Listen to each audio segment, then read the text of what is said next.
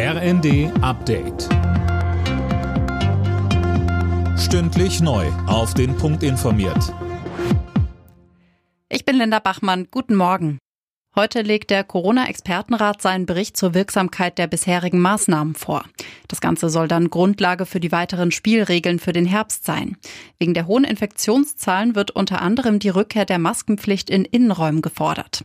Grünen-Gesundheitsexperte Janosch Stamm sagte bei NTV, Ganz besonders schlimm ist es in den Notaufnahmen, in den Krankenhäusern, wo die Personalausfälle im Moment zu dramatischen Situationen führen. Deshalb ist es geboten, jetzt Tempo zu machen und dort, wo wir wissen, dass Dinge einfach gut schützen, wie Masken im Innenraum, die auch in der Rechtsgrundlage für den Herbst sicher zu verankern.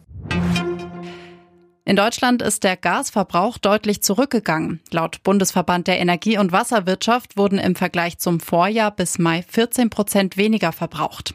Hauptgrund ist der milde Winter, aber auch die Einsparungsbemühungen machen sich bemerkbar.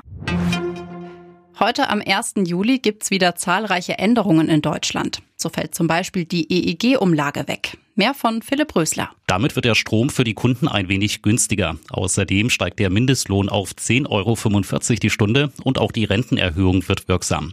Wer online einen Vertrag zum Beispiel fürs Handy abgeschlossen hat, kann den jetzt auch mit einem einfachen Klick online wieder kündigen. Teurer wird es bei der Post, so kosten Pakete teilweise 50 Cent mehr. Über Teile Deutschlands ist in der Nacht ein Unwetter hinweggezogen. Betroffen waren vor allem NRW und Bayern.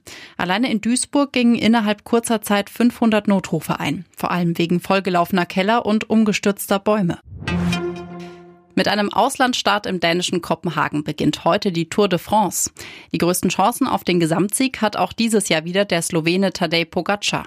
Aus deutscher Sicht kann sich vor allem Lennart Kemner Hoffnungen auf einen Tagessieg machen. Alle Nachrichten auf rnd.de